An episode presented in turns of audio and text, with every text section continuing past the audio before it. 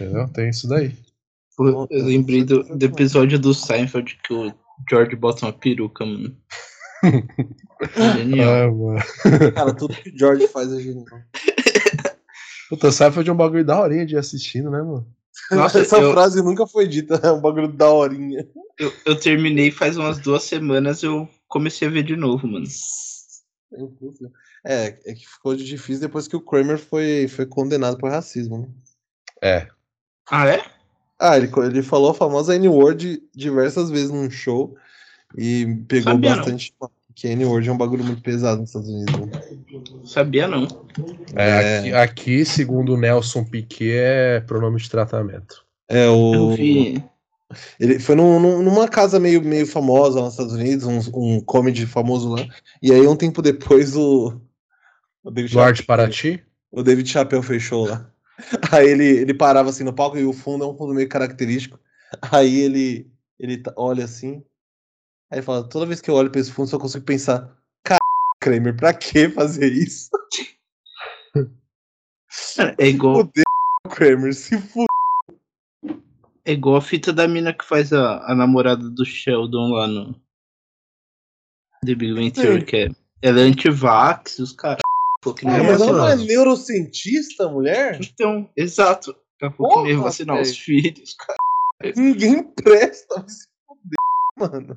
Ah, Nossa. mano, o pessoal aí, eles compraram a DLC de Nissi Yamaguchi Ciência Freestyle, né? Podia comprar uma DLC de Elise Matsunaga, né, mano? Pelo amor Escolhe as figuras certas. A edição de colecionador vem embalado numa caixa torácica, tá Não, em seis caixas. Tem uma geladeira, pô, uma mini geladeira. Pode crer. Caralho. Geladeirinhas É. de brinquedo. Pode crer. Nossa, onde a gente tá indo? Foi pra gravar aí logo, mano. Já tá gravando.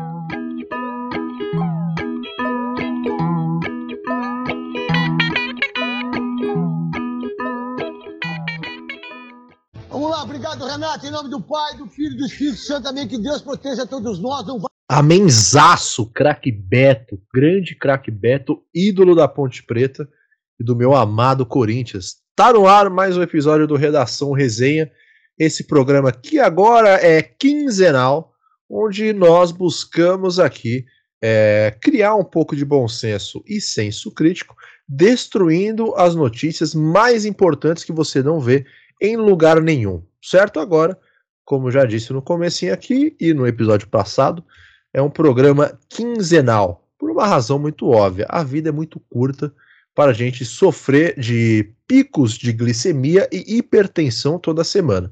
Então, manter um equilíbrio ali, um pouco de salada e um pouco de droga a cada 15 dias, certo? Falar um pouco de salada, eu quero ouvir aqui o bom momento, boa tarde, boa noite dele, Gabriel Rossini, que no final do ano será o ursinho da Coca-Cola. Bom momento. Primeira correção que não é Ponte Preta, é Guarani. Importante, você simplesmente cometeu um crime na cidade de Campinas agora. Bom momento, está de volta aqui, recuperado da, da Covid. É um prazer estar com o Gabriel, Bruno Tatalha e nossa menos de meia dúzia de ouvintes. Exatamente, né? Mandar um abraço aqui pro, pro já consagrado Victor do Camboja, Djalma de Nagoya, e a nossa querida amiga Jéssica, essa sim uma pessoa de verdade, que colaborou com a pauta do último episódio aqui no desfecho do caso do elefante. Foi fundamental para a gente ouvir uma outra perspectiva animalesca daquela situação e aí sim fazer justiça a partir dos fatos. É, Bruno Tatalha, bom momento para você, meu caro. Bom momento, sejam bem-vindos aí a mais ao vigésimo episódio sequencial aí do Redação Resenha, o programa onde vocês esperam descobrir o desfecho do caso Luva de Pedreiro e acabam descobrindo o desfecho do caso Elefante que pisoteia velhas. É, Obrigado por voltar, Rossini aí conseguiu se curar do Covid que a gente acabou de descobrir que você teve. É, agora a gente completou um ciclo, né? Todo mundo aqui já, já, já teve Covid e todo mundo já teve Covid esse ano aqui.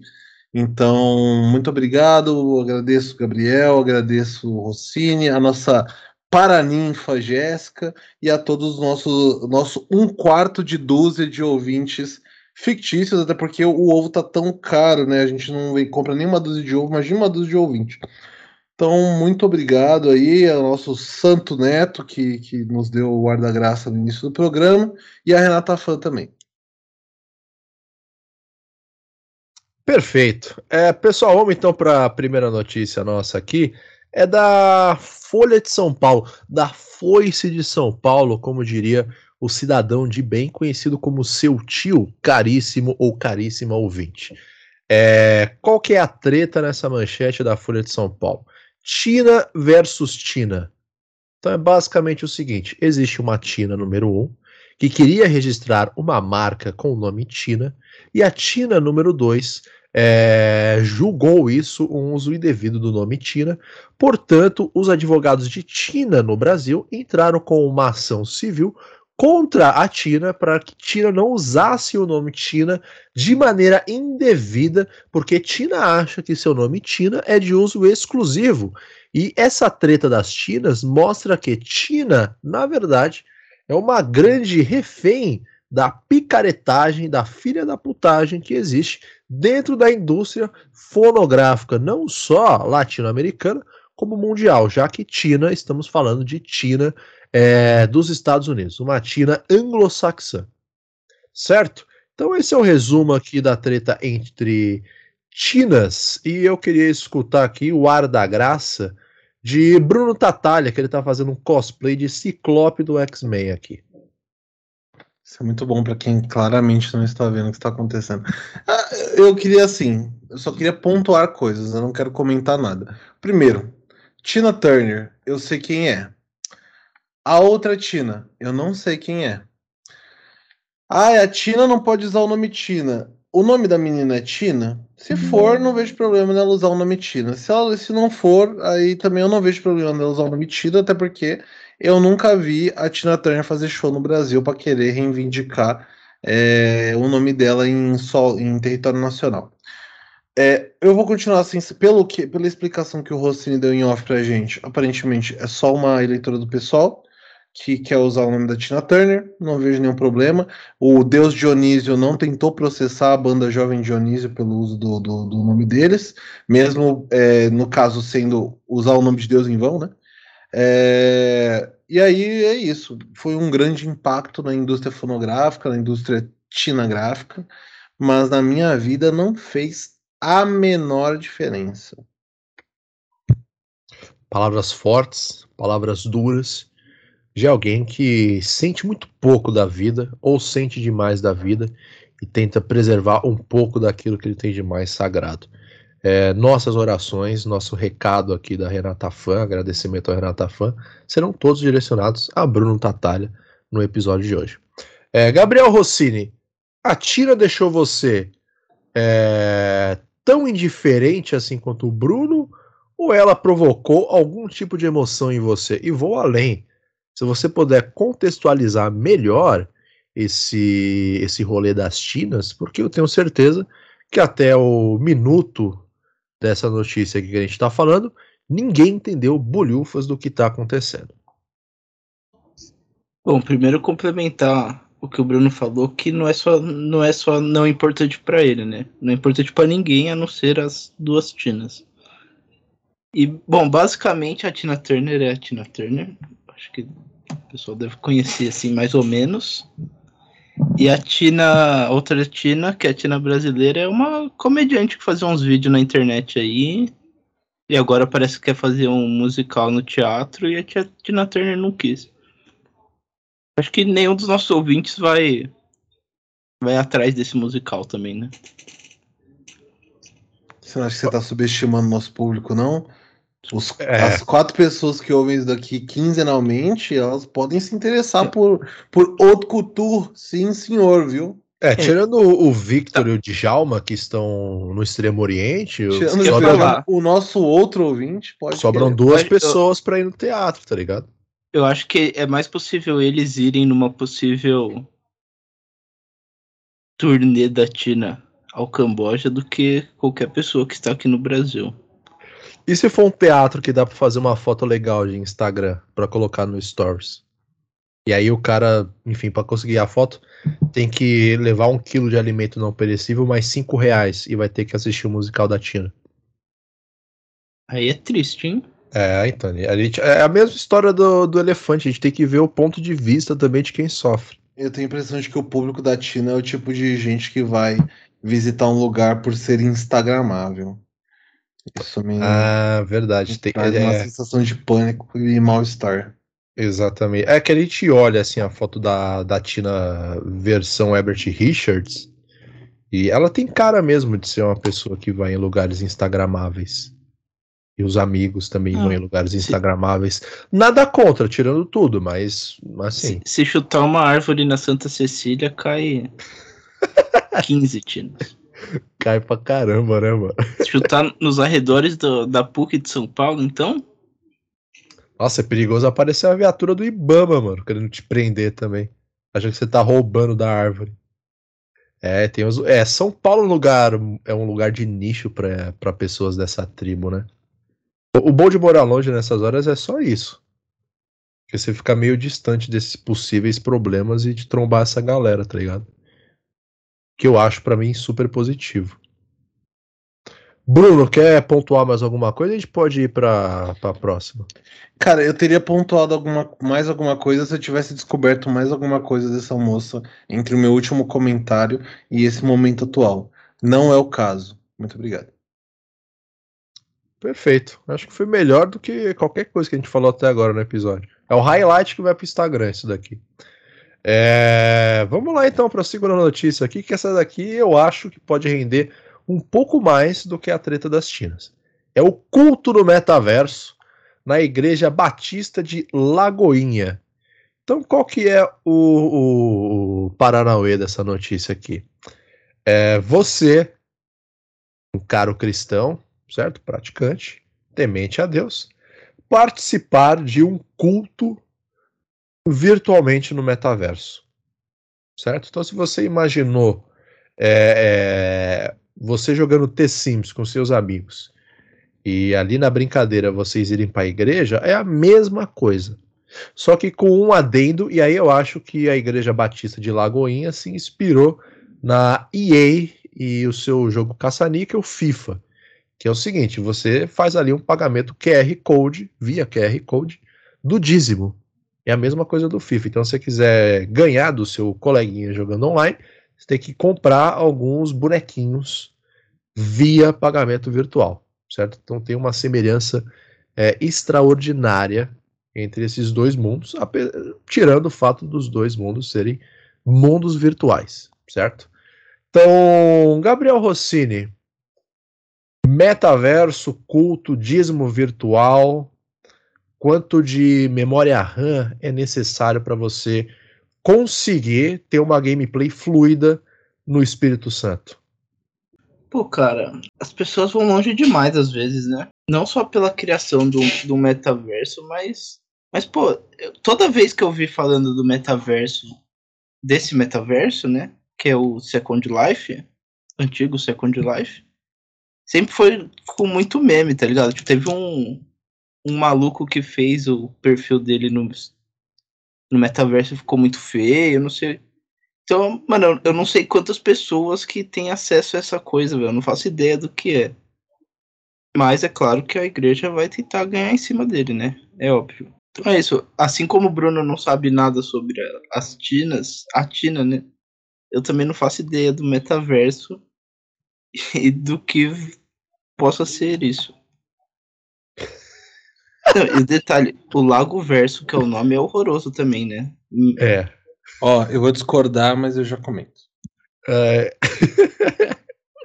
Não, vários comentários super honestos Po- aqui. Posso né? só, só falar mais uma coisa? Se Claro. você perguntar pra 5 mil pessoas na rua hoje, agora, o que é metaverso, poucas vão saber.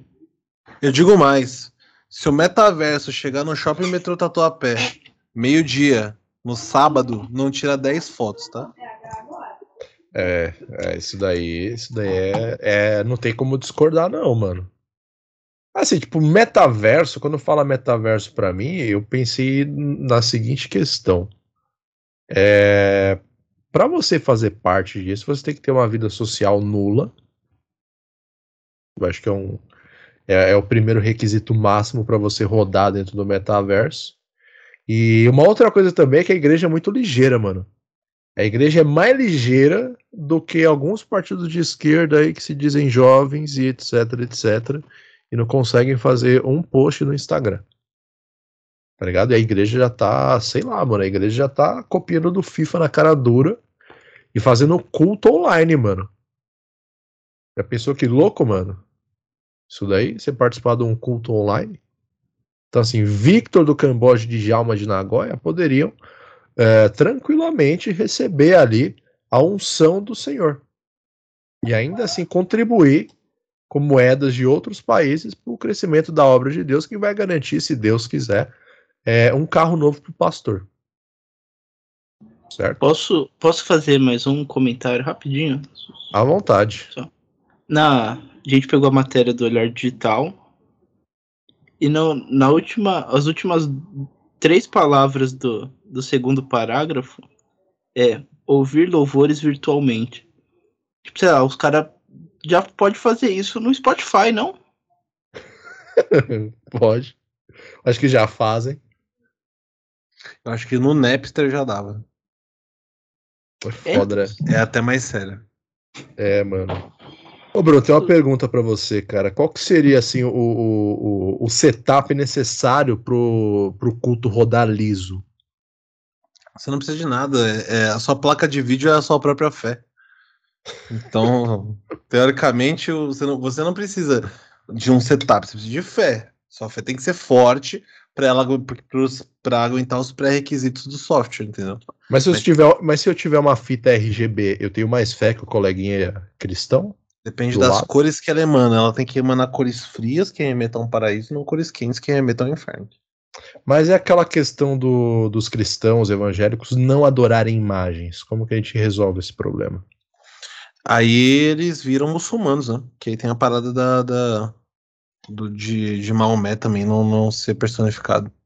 Hum, interessante. Porque aí eu fico numa questão, né? Pô, será que Jesus vai ter um setup necessário para participar do culto? Você já viu o Jesus? Ele tem um site, não sei se você sabe, chama nãosalvo.com.br. É o site de Jesus. Mas o, deixa eu só comentar uma paradinha. Eu vou vir em defesa do Lago Verso, tá? É, a gente citou aí no começo da, da parada o The Sims. E eu não sei se vocês já jogaram The Sims. Mas o The Sims ele é um jogo que você basicamente ele é um Second Life em que você não cria várias vidas em vez de uma só. É, não existe uma igreja no Life, no, no The Sims, porque teoricamente Deus no The Sims é você mesmo, porque você cria todas as coisas. Então o player é basicamente Deus. A mesma coisa do modo criativo do Minecraft e da própria e desse próprio jogo que é né, a criação do universo. Que acontece no The Sims? Você constrói uma cidade, basicamente, com casa, estabelecimento, você cria várias pessoas, cria relações entre elas, as pessoas se reproduzem, papapá, papapá, e dentro dessa casa você pode criar, por exemplo, uma piscina. O que, que acontece se você pega o personagem X? Eu tenho um personagem que chama, sei lá, é, Edinaldo Pereira. Aí o Edinaldo Pereira, eu construo atrás da minha casa uma, uma uma piscina. Aí você põe a escadinha na piscina, que é para o Reginaldo Pereira entrar na piscina. O Reginaldo Pereira entra na piscina. O que, que acontece quando você tira a escada da piscina quando o Edinaldo Pereira ainda está na piscina? Você sabe, Gabriel Rossini? Não, não sei. Se você, se o Edinaldo Pereira estiver na piscina e você tira a escadinha da piscina, o Edinaldo Pereira nunca mais consegue sair da piscina.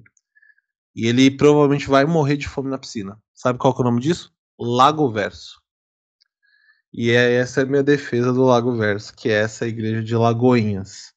É, mas a parada é a seguinte: o metaverso ele é uma invenção aparentemente muito revolucionária, porque ele cria um universo virtual para que você possa fazer dentro dele exatamente a mesma coisa que você faria fora dele só que sem sair de casa.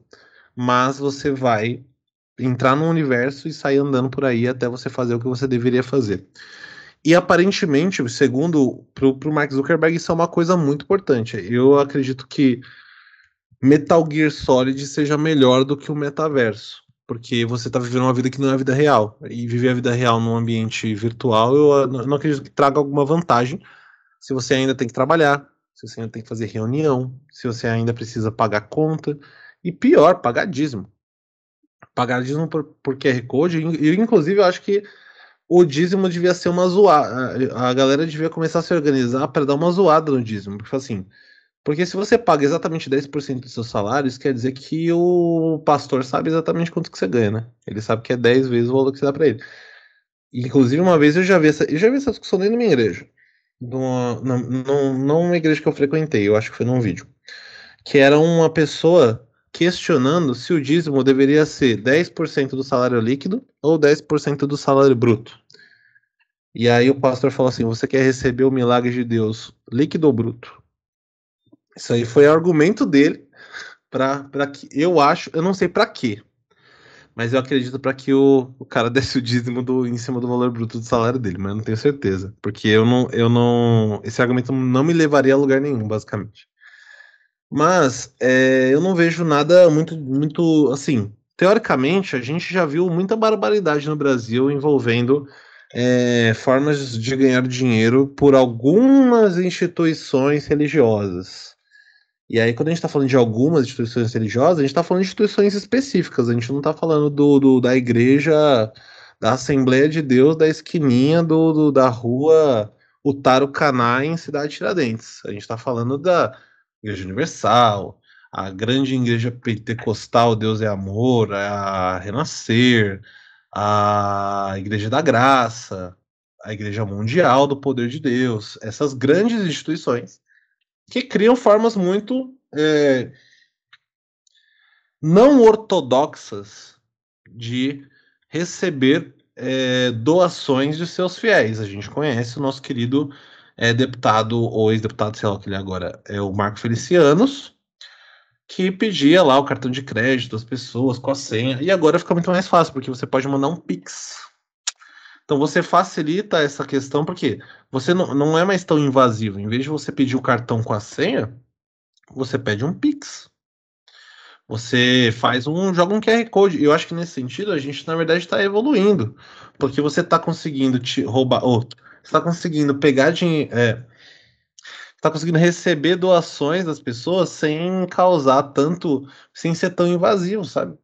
E aí eu acho que nesse sentido é uma vantagem você estar tá no Lago Verso. Ao mesmo tempo, tem uma experiência que eu vivi aqui em casa, em um desses seis meses que eu, tava, que eu estou morando aqui, que, que talvez de contrário do que eu estou argumentando agora.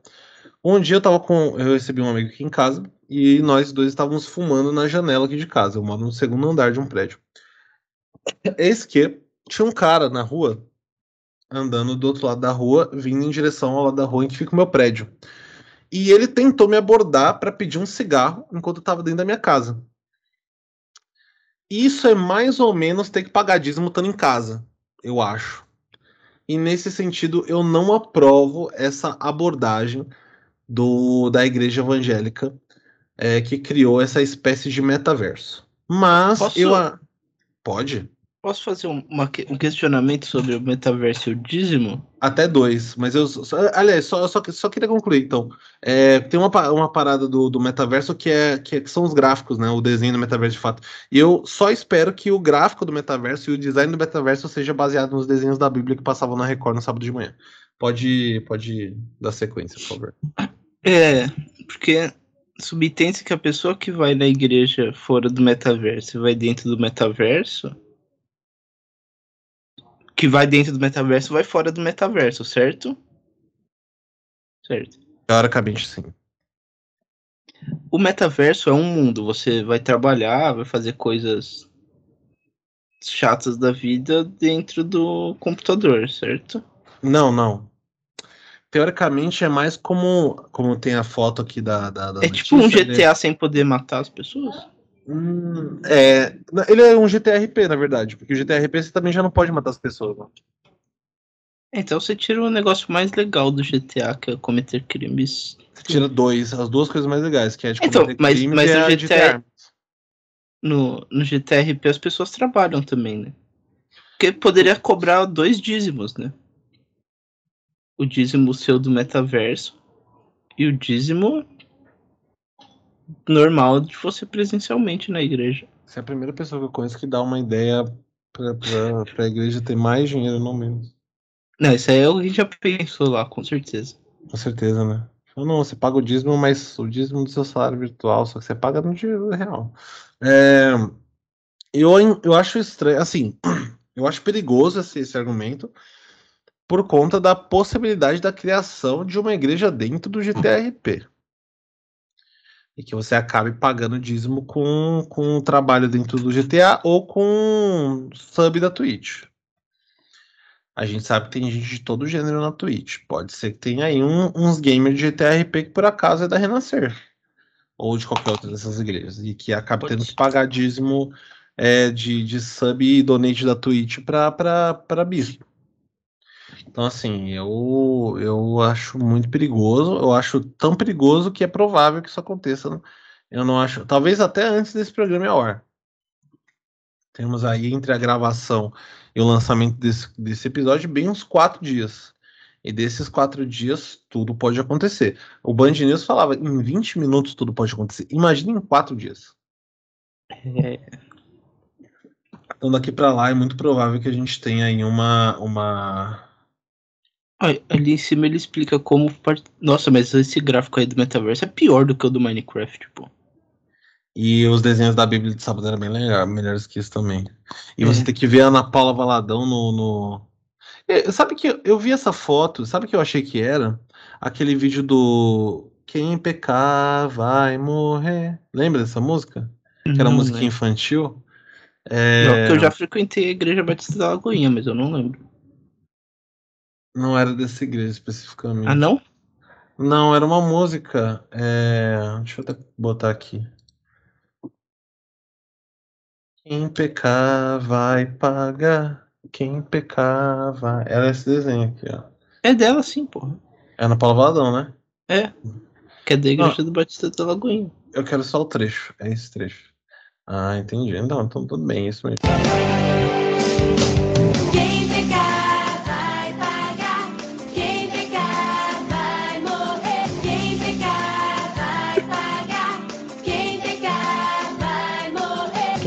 Pecar vai pagar. Quem pecar vai. morrer. É muito bom esse. Cara, é a comunicação não violenta violenta, né?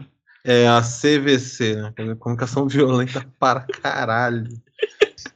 É, Voltamos aí com o nosso, nosso host da noite, quando a gente tava o cara vendo ficou uma hora fora mano, Ana Paula Valadão, quem pecar vai pagar, ninguém mandou você sair. e a gente Poxa, eu, eu, eu perdi a Ana Paula Valadão, gente. Perdeu a Ana Paula Que, Valadão, droga, cara. que péssima hora pros quem cachorros pecar terem vai fome. morrer, hein? Ah, caramba. Como é, que, como é que você perde uma ameaça Tem a vida inteira pra dar comida pros cachorros. Tudo bem que se não der, vai ser menos tempo, mas. Exatamente. E eu não quero a Luísa Mel causando um barraco na minha porta de novo, né? Pô, Primeira vez. controvérsia gospel, abaixa um pouquinho aí a notícia. O quê? Controvérsia gospel. Ah, apesar dos frequentadores acima concordarem com a iniciativa, outros setores do mundo gospel veem a situação com dúvida. o pastor Gibaleite. Não quero continuar. Quando entra no pastor Gibaleite, você sabe que ele De gente balei de deveria- sacanagem. fez, fez um discurso ambíguo. Pastor, discurso ambíguo, Giba, publicado no YouTube da igreja, todos os, os- todos os elementos necessários para a gente não dar sequência nessa notícia, não é mesmo? Por falar em não dar sequência nessa notícia, meu host, que tal se a gente for à luta? Você tá com um coque samurai, Simão? Eu não tenho cabelo pra fazer O um que, que coque é essa samurai. bolinha em cima da sua cabeça aí? Ah, isso daqui é da espuma do fone de ouvido que tá desgastando. Ah, tá bom, eu, eu, fiquei, eu fiquei achando que você tava metendo o corte do Benedetto agora. Nossa senhora. É, vamos lá então, dando prosseguimento aqui, depois desse, dessa atração musical aqui no Redação Resenha, que tem tudo a ver com o mundo artístico, E é algo que a gente já comentou lá nos primórdios dos primeiros episódios, que acabou se concretizando, né? É, o Faustão na Band passará a ser um programa de frequência única na semana, né? Então, Faustão na Band é um programa de segunda a sexta, atualmente na grade noturna da TV Bandeirantes, e a partir do segundo semestre, se eu não me engano, passará a ser um programa que será transmitido uma vez na semana, igu- igual ao finado Domingão do Faustão, que agora está sendo ali é, enterrado e pregado a todos os caixões com a brilhante condução de Luciano é, Huck. Então é algo que a gente comentou nos primeiros episódios, que era o mais saudável a se fazer, porque um cara como Faustão não pode ficar fora da televisão, não pode ficar fora do alcance do público, não pode ficar fora do metaverso. E agora é, essa decisão foi tomada pela direção da TV Bandeirantes, e infelizmente isso daí levou tempo demais, que acabou custando ali o emprego de 40 pessoas, de acordo com a coluna Splash no portal UOL. É, Gabriel, eu sei que você é um grande admirador de tudo aquilo que é bom e bem feito nesse país, e o Faustão é uma das poucas coisas que esse país acertou em fazer, então queria ouvir aqui os seus comentários sobre o Faustão uma vez na semana apenas, o que do ponto de vista estratégico é bom, porque ele não vai ter que concorrer com a Fazenda agora no segundo semestre de 2022. Cara, o Faustão, ele errou, né? Em botar o programa todo dia. É muita coisa, pô. É- Tem que ter muita atração, tem que ter muito tudo. Que um dia pra semana, como era na Globo, é o ideal, pô. Porque eu lembro, eu assisti, eu acho que na primeira semana, três dias. Tipo, tinha nome de peso. Só que você vai precisar ter nome de peso todos os dias do ano, né? Então é isso. É claro que o, Faustão ele foi pra uma emissora que não tem nem metade do, do Ibope da Globo, né? Que é a Band. Mas ninguém tem metade do, gol- do Ibope da Então. Globo. O segundo não tem metade, tá ligado? então, exatamente. Mas sei lá. E, e o Faustão ele ainda tinha um, um Ibope que era do pós-futebol, que era muito forte, né? Que não tem na Band também.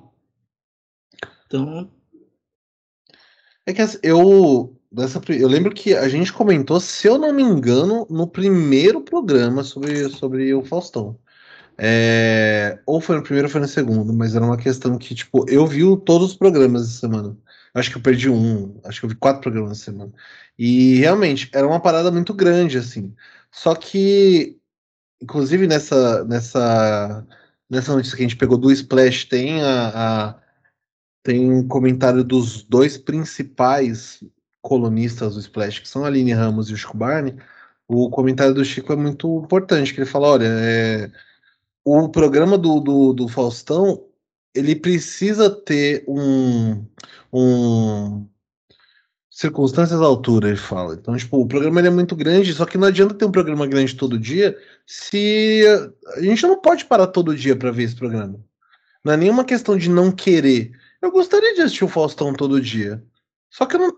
Porra, não dá, eu não vou parar todo dia. Faustão tá passando enquanto a gente grava. Hoje, por exemplo, já é um dia que eu não vou assistir nunca de quinta-feira ou de sexta-feira de que a gente gravar.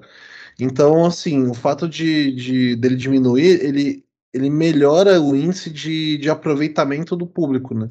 Então, assim, programa diário, ele é um programa que é, mano, jornal, novela, são coisas de, de com outra natureza. Nenhum programa de auditório é diário e tem um motivo para isso. Tipo, mano, ele, ele precisa reunir essas atrações, como, como o Rossini tá falando, e o ideal é que ele consiga trazer isso tudo para um dia só, né? Mas eu acho que, assim, em geral, o trabalho foi bem feito. Pelo que eu vi do que foi feito no Faustão, era um trabalho muito bem feito. Ele tinha uma estrutura muito boa, o, o, o estúdio é muito bonito, as atrações são legais, ele toca música ao vivo, que é uma parada, assim, por mais que o programa seja gravado, é uma parada que a gente não vê na TV aberta há muito tempo. Mas é isso, viram o, o fato dele ser diário é e, e de ser um programa de TV, né? Não é como se fosse um programa do YouTube que você vê a hora que você quiser, meio que perde o sentido, mesmo estando no YouTube, perde um pouco o sentido assistir depois. É, ele perde, ele acaba perdendo muito pro, pra qualidade que o programa apresenta. Então acho que faz todo sentido que o programa seja semanal. É, eu não, não, sei, não sei se já foi definido o dia da semana, né? Se ele vai ser no domingo, acredito que talvez nem seja no domingo, seja um dia só na semana na sexta-feira. E quanto à concorrência, você pensou só no, no- na Fazenda, mas se eu não tô errado, tá rolando o Ilha Record, né? Que também é outro candidato fortíssimo. E eu sei que não vai perder pro No Limite, que eu não sei nem se tá passando ainda, nunca mais ouvi falar do No Limite. Mas sempre tem um reality meia boca aí pra, pra concorrer. Acabou já o No limite. Acabou, né? Mas tinha começado. O Acribiano durou? Ou não era essa, não era essa edição que ele tava?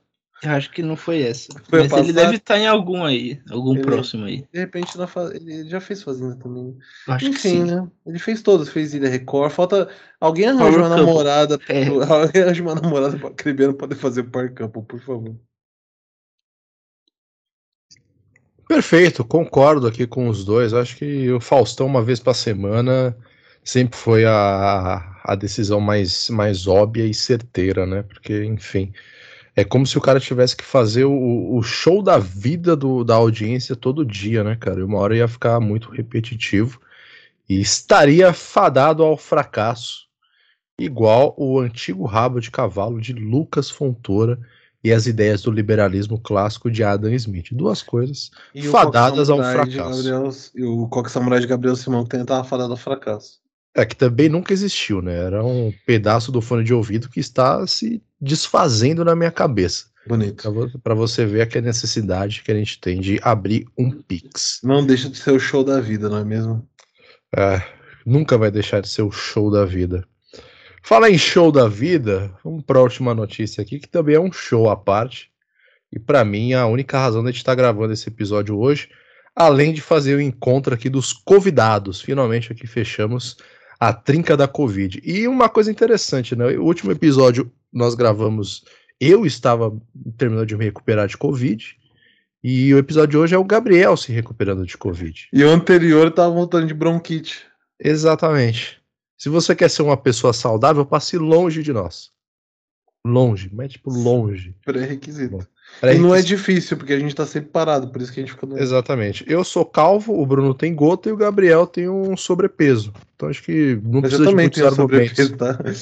É, não, mas comparado ao Gabriel e a você. Eu só não sou calvo, cara. Exatamente, tá vendo? A gente, a gente se completa no final das É contas. verdade. E eu, embora tenha cabelo grande, caminho a passos largos pra calvície. É, eu, eu- é- é basicamente o seguinte, ó. Eu, eu, eu tenho sobrepeso, o Rocinho tem dentição infantil e o, e é calvo. Nossa, dentição infantil eu achei um pouco fora do tom, mano. Ah, os dentes do, do, do Rocinho são pequenos, não é uma crítica, é só uma... Eu tenho a boca pequena, mano. É verdade. É, então, tá vendo? Ah. Você expôs isso de uma forma desnecessária. A, a minha dentista falou isso. Pelo menos ele não sofre do mal do Igor Guimarães, que era chamado de boca de buceta. Caralho. Nossa, meteu no peito do Guimarães agora. Não, Domina ele que- essa, ele advogado Paloma. Ele que fala, eu tava num show, falei com o menino, o menino falou, cala a boca, boca de buceta. Ai, vamos lá então, né? Fala em show. É, Jorge Versilo vai fazer a sua estreia no Redação Resenha com a manchete do Estado de Minas. Abre aspas. Jorge Versilo refuta Darwin. Dois pontos. Somos extraterrestres. Fecha aspas. Qual que é o contexto da alucinação de Jorge Versilo? Então, o Jorge Versilo participou recentemente do podcast de Sérgio Malandro. Eu acho que você participar do podcast do Sérgio Malandro é uma boa porta de entrada para drogas ilícitas. Então, acho que o Jorge Versilo fez bom uso do réu primário na mídia digital. E durante o, a entrevista, o bate-papo, sabe-se Deus lá como pode se chamar isso daqui, ele soltou algumas frases que contestavam a origem das espécies, o trabalho clássico de Charles Darwin. Outro calvo, tá vendo? É, e tem uma aspas aqui que eu separei da notícia que eu acho muito boa, duas na verdade, né? Que eu queria ler para a nossa audiência e para os nossos panelistas. A primeira é o seguinte: vamos lá. O cantor concluiu que Darwin era gênio, mas completou que, caso o cientista estivesse vivo, ele iria refazer suas teorias. E aí o Versilo fala: A gente até pode ter uma descendência dos macacos, como Darwin falou. Ele era um gênio, mas se ele estivesse vivo, iria refazer várias teorias. É, baseado em que, você deve estar se perguntando? Eu não sei. Infelizmente, o Jorge Versilo tinha uma agenda cheia e não pôde participar do Redação Resenha de hoje. Provavelmente foi baseado na letra da música Mona Lisa ou da música Homem-Aranha. Lembra que ele fez a música do Homem-Aranha?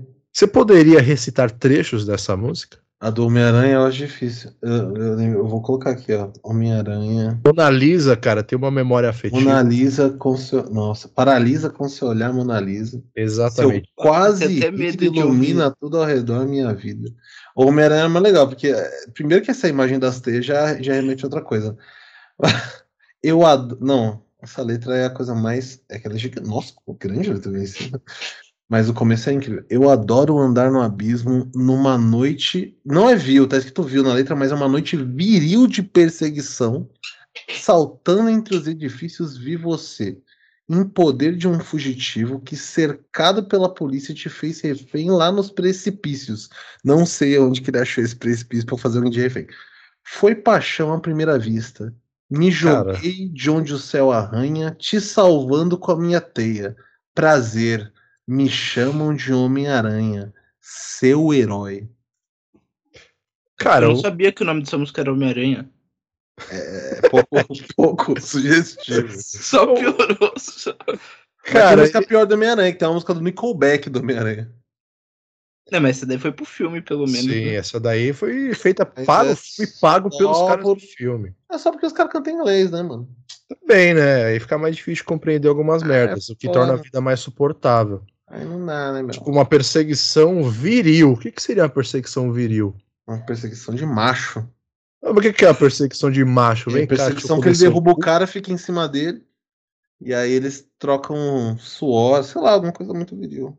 O que, que é, que, que é virilidade, não é mesmo? Eu não sei, cara. Quando, quando você leu esse trecho, na hora me veio aqueles é, é, vídeos do X-Racing que tem perseguição de Rocan de moto. Nossa, única essa coisa- imagem na cabeça, sei lá, mano. O cara perseguindo outro maluco de moto de noite. A única coisa que me lembra virilidade é John Cena lutando contra CM Punk no WWE. Mais nada é viril. É, Então, tipo assim, uma perseguição viril. Não sei, se tem alguém aqui é, é, heterossexual o suficiente para responder essa, essa nossa dúvida, a minha dúvida no caso, é, por favor, por favor, vamos dar o devido crédito no próximo episódio. Queridos ouvintes alfas e sigmas, por favor, É, se manifestem. e uma outra coisa que eu achei meio alucinógena, que faz total sentido com a entrevista do Sérgio Malandro, é que é uma perseguição no precipício, onde ele vê a menina sendo feita pelo refém e ele se apaixona por ela. É, o que, que, que acontece quando você vê uma menina sendo refém no precipício? Primeiro que, né? O que, que você tá fazendo num precipício? Aonde está esse precipício? É perto da Vila Matilde? Onde que é esse precipício aí? Eu acho que é Zona Norte, por causa do, do- Dos morros. é, do relevo, acho que pode ser Zona Norte. Nossa, Mas é Rio de Janeiro, eu acho, o Jardim Universidade Carioca. É, Deve ser verdade. Santa né? Marta. Verdade. E o uniforme vermelho do Homem-Aranha, claramente ele é Flamengo, né? Então é Rio de Sei Janeiro. que você fala que é do Comando Vermelho. Pode ser também. Né, Rio de Janeiro faz mais sentido ele ser do Flamengo e do, do grande é, CV, Cristo Vivo. É, currículo Aí- vitae. É, aí eu achei, achei estranho, né, esses rolês da letra do Homem-Aranha, mas quando você cruza com os dados da entrevista, é, faz sentido a loucura do Jorge Versilo em conseguir com sucesso refutar Charles Darwin. Apresentando o quê? Apresentando absolutamente nada de A evidência. letra de Homem-Aranha. É, O que que leva uma pessoa, em sã consciência, a clicar num link do YouTube sabendo que é uma entrevista do Jorge Versilo pro Sérgio Malandro. Malandro? Um podcast chamado Papagaio Falando. É. Já tá tudo errado, velho. Tá tudo errado. é, cara. Algumas coisas são armadilhas tão óbvias, mas eu não sei, eu acho que as pessoas gostam de flertar com perigo às vezes. Só se for perigo, todo mundo deu Cristo.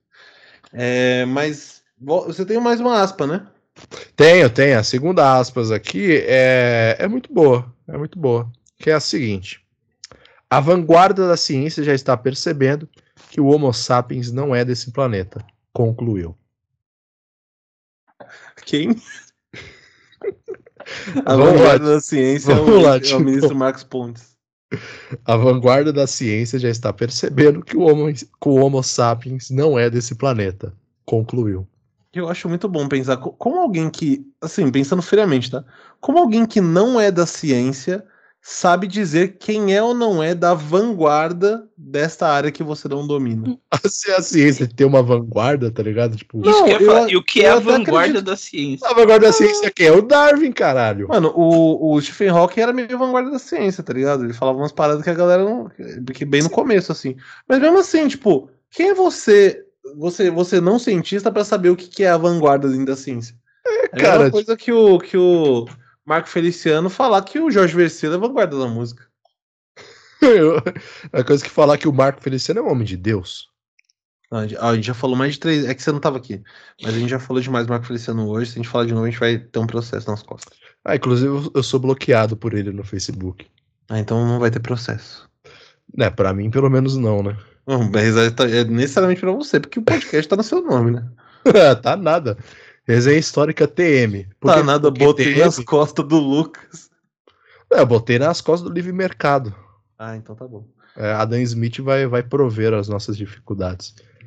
Tanto é que tô esperando até agora ele resolver minha calvície, mas é nada, mas tudo bem, né? É, então a gente tem duas dúvidas aqui, né? Então o episódio completamente sem pé nem cabeça que a gente tá gravando e que mais deixa dúvidas do que elucida questões. Então a gente não sabe o que é uma perseguição viril e não sabemos quem é a vanguarda da ciência. Então, assim, se você conhecer algum olavista, ah, inclusive, o Olavo de Carvalho tá aqui em off. Eu queria perguntar para ele, né, Bruno, Gabriel, acho que faz sentido a gente querer ter uma, uma voz aqui mais experiente sobre quem é a vanguarda da ciência. Então, é, professor Olavo, quem é a vanguarda da ciência?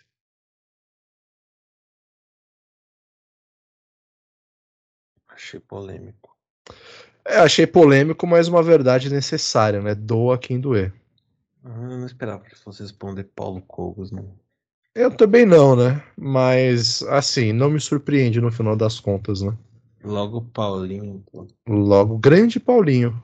Paulinho que vai me substituir aqui na próxima temporada do Redação Resenha. Fé em Deus. É, na real, eu acho que é o seguinte: à medida que a gente vai se degradando, simplesmente vai deixar de ter da sua resenha em algum momento. Pra finalmente, né, quando o nosso Messias encontrar uma companheira que aceite gravar mais de um episódio do seu programa piloto com ele, a gente, que eu não vou citar, que já dei muitas, não posso né, mais dar o nome. Ah, vai já- tomar já- processo também. já né? dei, vou tomar processo de um membro da bancada. O nosso É. viking de Osasco. Não, não vou mais dar tantos detalhes sobre o menino do Morumbi. É, nesse momento, eu acho que aí a gente vai perder nossa função social. E, o, e aí é isso. O carro-chefe do, do, do Resenha Histórica vai ser um programa cunilário, digamos assim. Ai, caramba. É, isso daqui é, é uma fase transitória do sistema É, capitalista. é o pro socialismo. Não, aqui é o socialismo do, do, do, do redação, aqui, que vai dar lugar ao comunismo em breve. É, a gente está tentando encontrar razão em meio ao caos.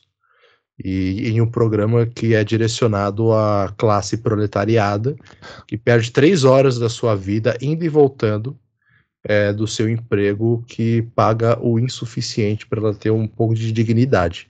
É o que Ele diz tinha- a música, né? Eu posso pressentir o perigo e o caos e ninguém agora vai me amedrontar. Jorge Versilo também?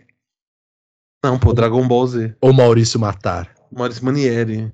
Pô, Maurício Manieri, Maurício Matar, caramba, hein? Porra, que playlist foda. Maurício, eu vou me matar. Ah, é, comentários sobre Jorge Versilo? Preciso de mais algum- comentários depois de Maurício, eu vou me matar? Não Eu sei. diria, eu diria pra gente dar uma aceleradinha no Ih, alguém quer ir embora. No- momento educação moto. É, pelo, visto, é, pelo visto o Gabriel precisa ir no banheiro. Então Tem vamos lá, gente. compromisso 8 horas. Ih, É, compromisso com o banheiro. É, vamos lá, então. Também. Vamos pro Educação Mota de hoje. O Educação Mota de hoje. Momento Educação Morte. É, o momento Educação Morte de hoje.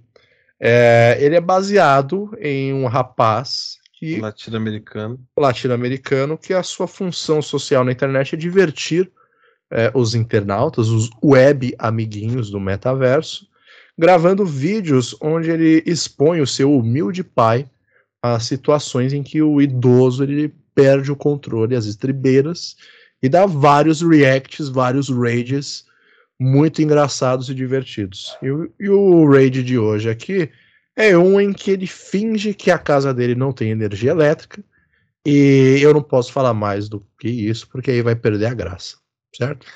Ai, pai, vou desligar a luz da sala aqui só um segundinho, tá? Pra fazer um negócio aqui. Por que você deu? É só pra fazer um negócio aqui rapidinho. Eu Vou só desligar, mas pode ficar aí, pode ficar lendo aí, não tem problema não. Fala galera, eu tô filmando aqui a minha situação pra vocês verem como é que tá aqui em casa. Acabaram de cortar nossa luz, já não bastava não ter nada pra comer. Porra! E ainda. Eu sabia! Calma aí, pai. Só Não, um- eu já sabia que queria ficava essa merda! Fica estressado assim, fica estressado. Meu pai já tá indignado aqui com fome, ele tá querendo Para, bater em não aqui em para. casa. Calma aí, pai, peraí, eu preciso pagar a viagem pra Europa! Eu tenho que pagar viagem pra Europa, é que Eu você não. falou que tinha dinheiro! É que esse dia tem que pagar a agiota, né? Que eu peguei o dinheiro. Porra, tu me dá presente e pega dinheiro com a eu não pegar como, eu não tenho. Porra, é... Caralho, cara! A fome tá, tá descontrolando. Eu não sei nem se dá pra ouvir direito só. Porque o, é o vídeo que tá legendado. Não sei se sem a legenda dá pra entender o que o cara tá falando. Tá vociferando demais. Mas quando envolve a Jota, a gente sempre dá risada de graça, né? É que eu acho que, que as onomatopeias imitando um leão pressupõe que o seu Zé ficou full pistola com o seu filho Matheus. O, o Matheus, ele é um gênio, mano. Ele fica azucrinando o pai dele e ganhando dinheiro fazendo isso. É o sonho de todo cara que tem um pai dentro de casa. E o Matheus tornou realidade. É, né? Já que você tem um pai dentro de casa, tem que ganhar dinheiro com ele, pô. Exatamente. Qual que é a função Sim. social do Vai ídolo? deixar o cara lá encostado assistindo o jogo e. Um detalhe muito. Um detalhe muito bom desse vídeo aí, desse momento, é que ele fala, não, apaga a luz, mas pode continuar lendo aí. É, irmão. Cria uma visão noturna, quero que você se. É, é que o idoso tem a habilidade de ler no escuro também, aparentemente, né? O Seu idoso Zé- não tem a habilidade de ver nada. Por isso mesmo, que diferença vai fazer o escuro? Continua lendo aí sua caixa de sucrilhos. Ah, foi muito forte essa sua, viu?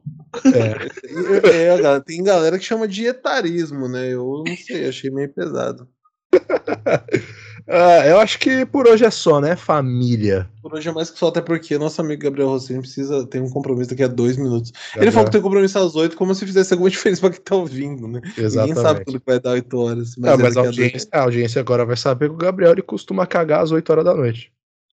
Mas eu, isso é O Gabriel tem um intestino regulado no modo noturno. modo com as luzes apagadas. Né? Exatamente. O Gabriel, o Gabriel gosta de cagar no escuro. Casa toda apagada, de- ele cagando. só- Cagar no escuro é bom. Já Muito pensou bom. que medo, mano? Você entra na casa assim, o cara tá cagando no escuro, só o barulho. Aí você, caralho, que porra é essa? Cagar não, mas tomar banho no, na meia luz assim.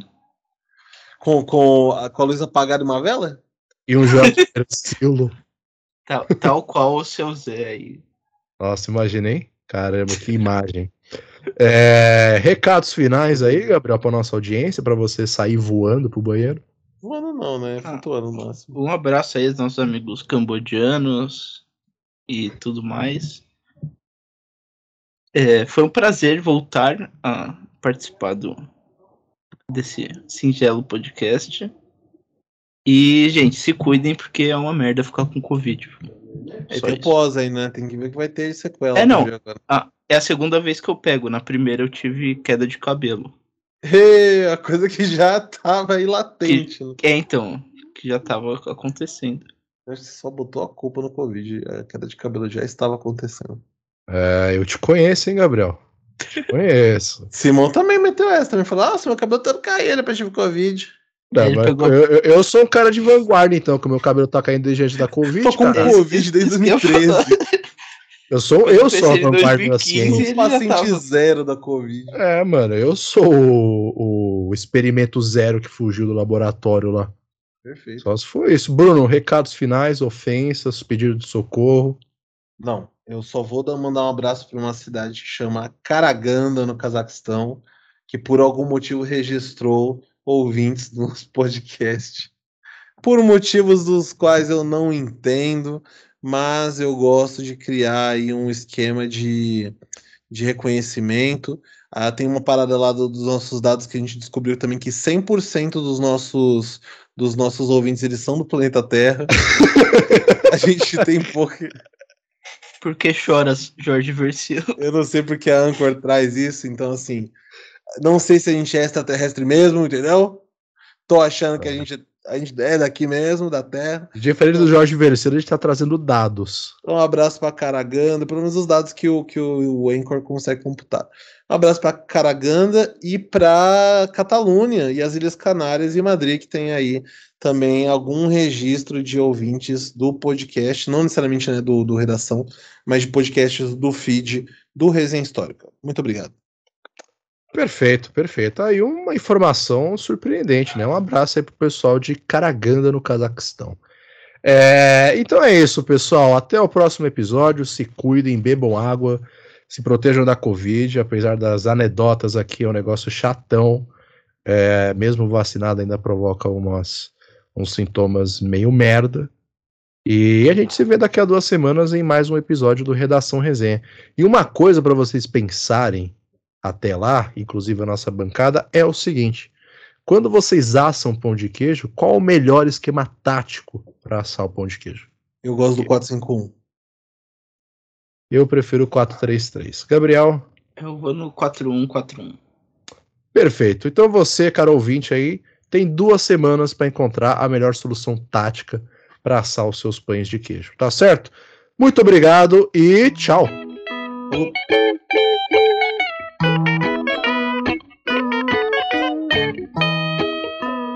Hoje quem começa sou eu, né? Esse aqui é o proibidão. Eu Inclusive, vou, eu lembrei eu de vou uma pegar uma parada. água rapidão. Vai, vai pegar É, uma, deixa eu- contar uma piada pro Simão. Vamos ficar aí. fica aí. Eu- tá, tá. Contar uma piada que eu ouvi hoje. Eu ouvi ontem, na verdade. Que é um, um, um padre que tá chegando na cidade, ele é novo na cidade. Aí ele, ele tá procurando a igreja, ele encontra dois meninos jogando, jogando bolinha de gude. Aí ele fala: Menina, você sabe onde fica a igreja? Ele fala, a menina fala: Você, você vai subir aqui a segunda esquerda. E aí é só subir que você vai chegar na igreja. Ele falou: Tá bom, obrigadíssimo. É, vejo vocês estão no, no, no domingo no- na, na missa que eu vou ensinar pra vocês o caminho do céu. Aí o moleque falou: Vai se foder, padre, você não sabe nem o caminho da igreja. Mas isso não é uma piada, isso daí é um diálogo Isso é uma piada do Ari Toledo, viado. Nossa, mano.